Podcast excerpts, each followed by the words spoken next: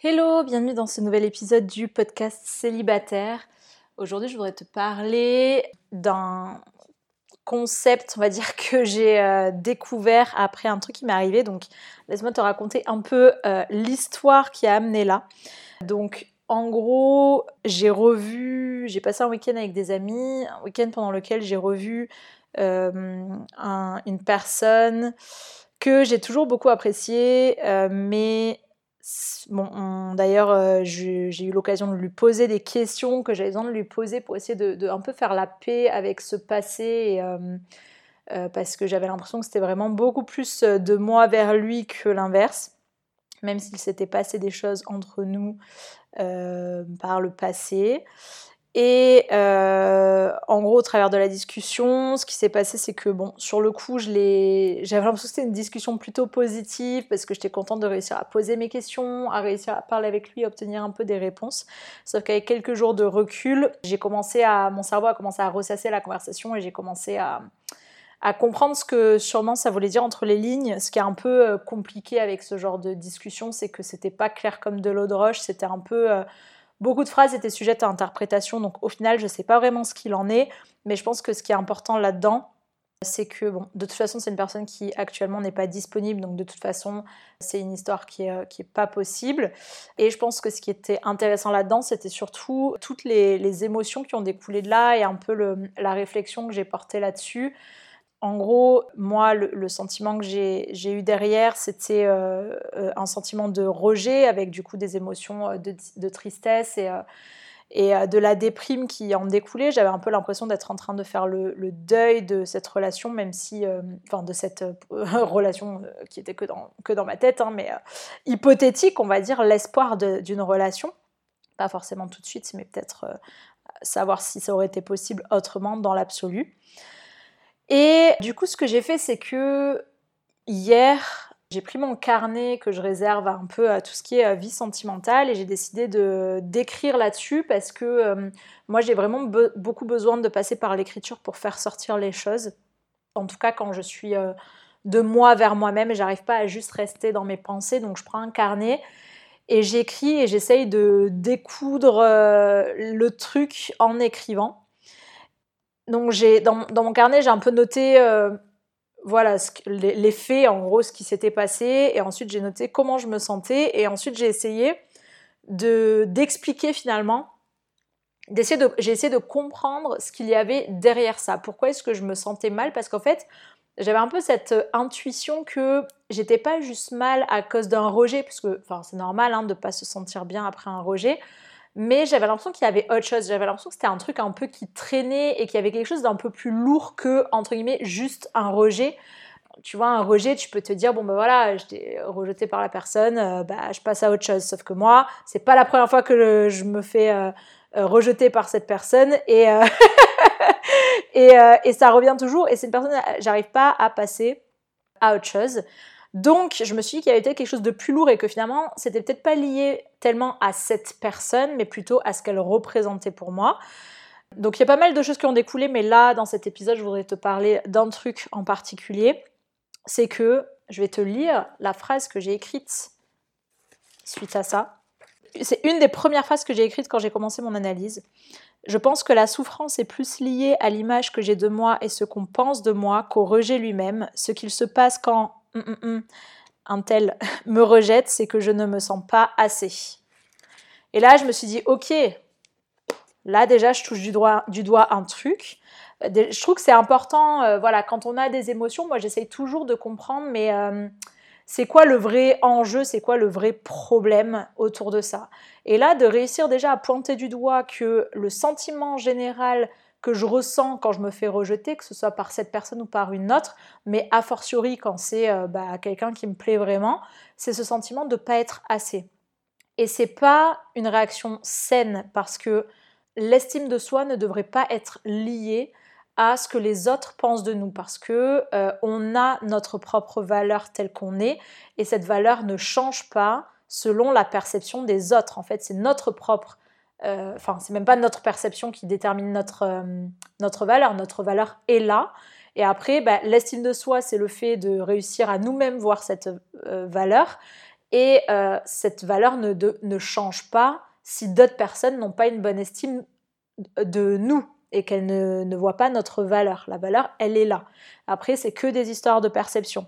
Et donc, typiquement, si notre estime de nous, si en gros, parce qu'on est rejeté par quelqu'un, on considère qu'on euh, a moins de valeur, alors il y a un problème. Parce que c'est comme le fait de prendre la responsabilité des émotions des autres. C'est comme si, tu vois, si quelqu'un te traite mal, te parle mal, t'insulte, s'énerve contre toi, en fait, ça n'a rien à voir avec toi, ça a à voir avec les émotions que l'autre personne est en train de ressentir et les émotions qu'elle ressent. En fait, nous, on n'est qu'un déclencheur des émotions. En gros, si quelqu'un s'énerve contre nous, on n'est pas la cause de l'émotion. On est le déclencheur de quelque chose en la personne qui crée cette émotion. Donc, typiquement, peut-être que la personne, elle est un peu allergique au fait qu'on remette en cause sa bonne parole ou sa bonne volonté. Et euh, si moi, j'ai le malheur de lui dire quelque chose qui remet en cause ça, de lui dire, bah, euh, est-ce que c'est vraiment vrai ce que tu m'as dit? Est-ce que tu étais vraiment en train de faire ça? Et eh bien la parole, la, la, personne, elle peut vraiment s'énerver parce que en fait ça vient toucher quelque chose, ça vient toucher une corde sensible et du coup la, colère va peut-être être plus grande. Mais du coup on n'est que le déclencheur. Et donc je pense que c'est pareil avec cette idée de je ne suis pas assez et cette vision qu'on a de notre propre valeur. Si jamais on, ressent ce je ne suis pas assez bien pour euh, cette personne ou je ne suis pas assez bien pour euh, plaire aux personnes qui me plaisent à moi, bah pour moi il y a, un peu un problème. En tout cas c'est comme ça que je le ressens pour moi. Donc moi dès qu'il y a un petit problème je cherche des solutions. Et hier ce que j'ai trouvé là-dessus euh, c'est que je suis tombée sur une vidéo de la chaîne YouTube Psych to Go. Donc c'est en anglais, ça s'écrit P-S-Y-C-H le chiffre 2 G-O. Et euh, ça présentait, ça parlait du fait que selon l'enfance qu'on a eue, on a euh, tel ou tel comportement dans les relations. je pense que jusque-là, euh, je t'apprends rien. Je pense que c'est assez connu que tout ce qui s'est passé dans l'enfance a une influence sur qui on est en tant qu'adulte. Je vais te parler de un des profils particuliers dont il parle dans cette vidéo, qui est celui dans lequel moi je me suis reconnue. Et du coup, tu pourras voir si toi aussi tu, te, tu te reconnais dans celui-là. Donc en anglais, ils appellent ça the pleaser. Donc c'est la personne qui cherche à plaire et à faire plaisir. Donc l'idée de ce profil, c'est que euh, c'est quelqu'un qui, dans l'enfance, a eu un ou plusieurs parents qui étaient soit surprotecteurs, soit colériques, soit très critiques, ou euh, les deux ou trois en même temps. En tout cas, qui avait une de ces caractéristiques. Et du coup, la hum, réaction de l'enfant par rapport à ça, c'est d'essayer de toujours tout bien faire, d'être un peu parfait pour éviter de déclencher la colère, la critique de son parent euh, euh, qui, est, euh, qui est comme ça. Et ce que ça a créé, enfin la conséquence quand on passe à l'âge adulte et qu'on est dans des relations, c'est qu'on peut avoir très peur du conflit. dès qu'il y a des accords avec la personne, on peut chercher à vite faire en sorte que ça aille pas plus loin, d'étouffer le truc, de dire limite de, de s'excuser, voire de mentir pour éviter les confrontations. C'est essayer de tout le temps faire en sorte que tout le monde soit heureux et de toujours guetter un peu euh, les émotions des autres, vérifier qu'ils ne sont pas euh, en train de ne pas être contents, de pas être contents contre nous, plus encore, plus, enfin, encore plus particulièrement. Il y a une situation dans laquelle ce profil-là peut craquer, avoir euh, genre un, craquage nerveux et vraiment euh, être au bout de sa vie, c'est euh, s'il a le sentiment de continuellement décevoir les autres. Et en fait, cette, le fait de décevoir l'autre, décevoir la personne qui est, avec qui on est en relation, voilà, c'est quelque chose qui peut amener le pleaser à vraiment un craquage émotionnel et qui peut l'amener bah, typiquement à avoir le genre de pensée je ne suis pas assez bien, donc c'est là que j'ai fait le lien avec l'histoire que je t'ai racontée en, début d'épisode, ou à fuir la relation. Donc ça, voilà, en gros, ça c'est le profil de, cette personne-là, du pleaser, dans lequel moi, en tout cas des cinq qui étaient présentés, c'est celui dans lequel je me suis reconnue.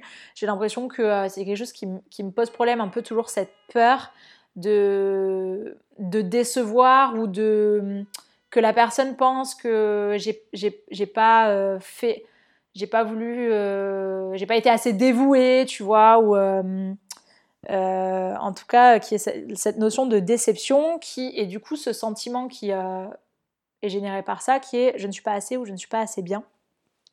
Et donc le conseil qui est donné pour, dans la vidéo pour ces personnes-là, c'est d'apprendre à être honnête par rapport à ses émotions et ses, et ses désirs. Donc c'est apprendre à dire je ressens ça et je veux ça, au lieu de faire ce qui est attendu de nous. Donc moi, là, en conclusion, ce que j'ai retenu de ça, déjà je pense que, euh, alors je sais pas si toi tu t'es reconnu dans ce que je viens de décrire, euh, peut-être que toi c'est pas ton profil, peut-être que tu en as un autre. En tout cas, si tu as ce profil et que tu t'es reconnu, moi je trouve que prendre conscience des choses, c'est toujours déjà un énorme pas. Parce qu'une fois qu'on a conscience de ça, on n'est plus complètement à la merci de, de ces émotions et de ce comportement un peu euh, mécanique qu'on peut avoir.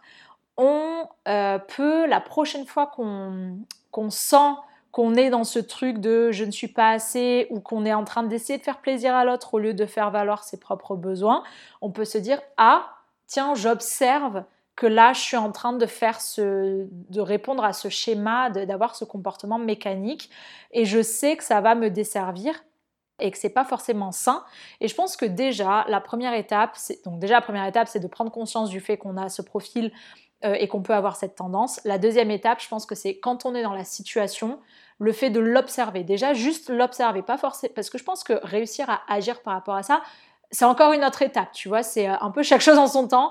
Genre déjà la prochaine fois, euh, si je sens que je suis dans cette situation, c'est l'observer et me dire, tiens, ben, je me suis comportée comme ça, j'aurais pas dû, enfin, c'est-à-dire que je me suis comportée de la façon un peu malsaine, la façon qui correspond au pleaser et pas à une relation saine.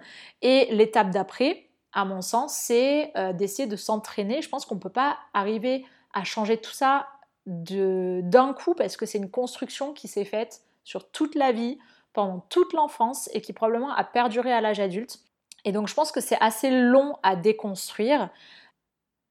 À mon avis, on peut s'entraîner à déjà pas forcément dans la vie sentimentale, mais en fait dans tous les domaines, dans toutes les interactions, toutes les relations, s'entraîner à dire ce qu'on ressent, ce qu'on pense, même si on a peur de la réaction de l'autre, et apprendre à prendre la responsabilité de, ses désirs et de, et de mettre ses propres limites, de mettre ses barrières pour finalement euh, respecter ses besoins à soi, et, en fait, quand on pose ses limites, qu'on pose ses besoins, bah, la personne en face peut aussi respecter ça. Peut-être qu'il y a quelqu'un qui va pas comprendre et qui va pas être compatible avec ce, ce dont on a besoin, mais quelque part, c'est pas notre problème. C'est toujours cette question de j'ai le droit d'avoir ses besoins et d'avoir ses limites. Si la personne trouve que ça ne lui correspond pas, c'est juste qu'on n'est pas compatible. Ça ne doit pas remettre en cause le fait que j'ai ses besoins et que j'ai besoin de poser ses limites.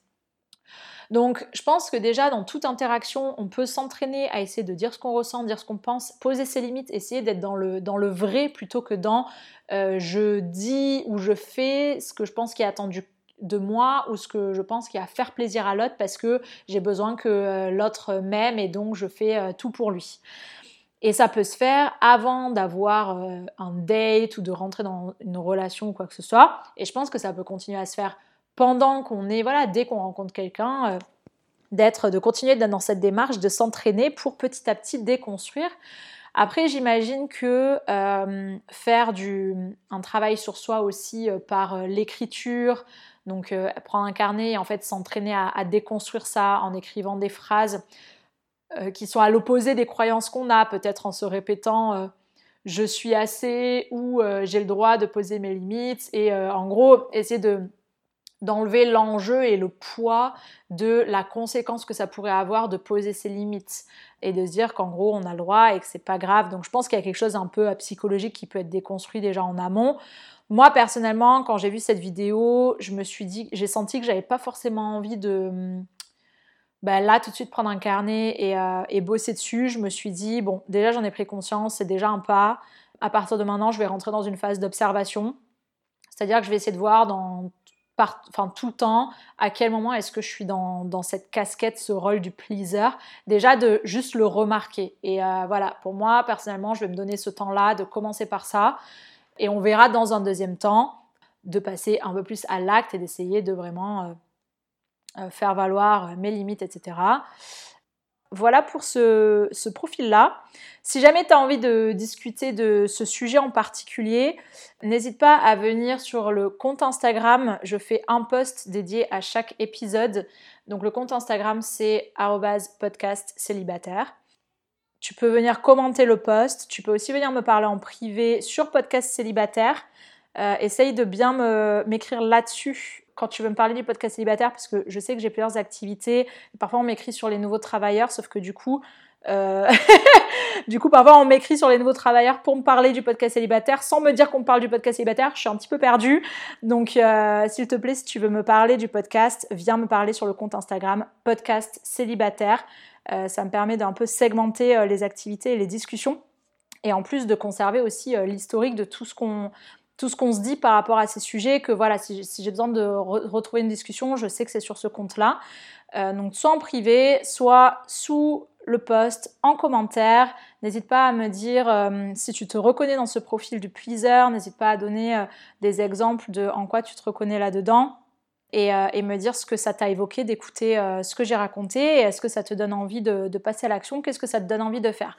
Viens partager tout ça sur Instagram et je te retrouve dans le prochain épisode.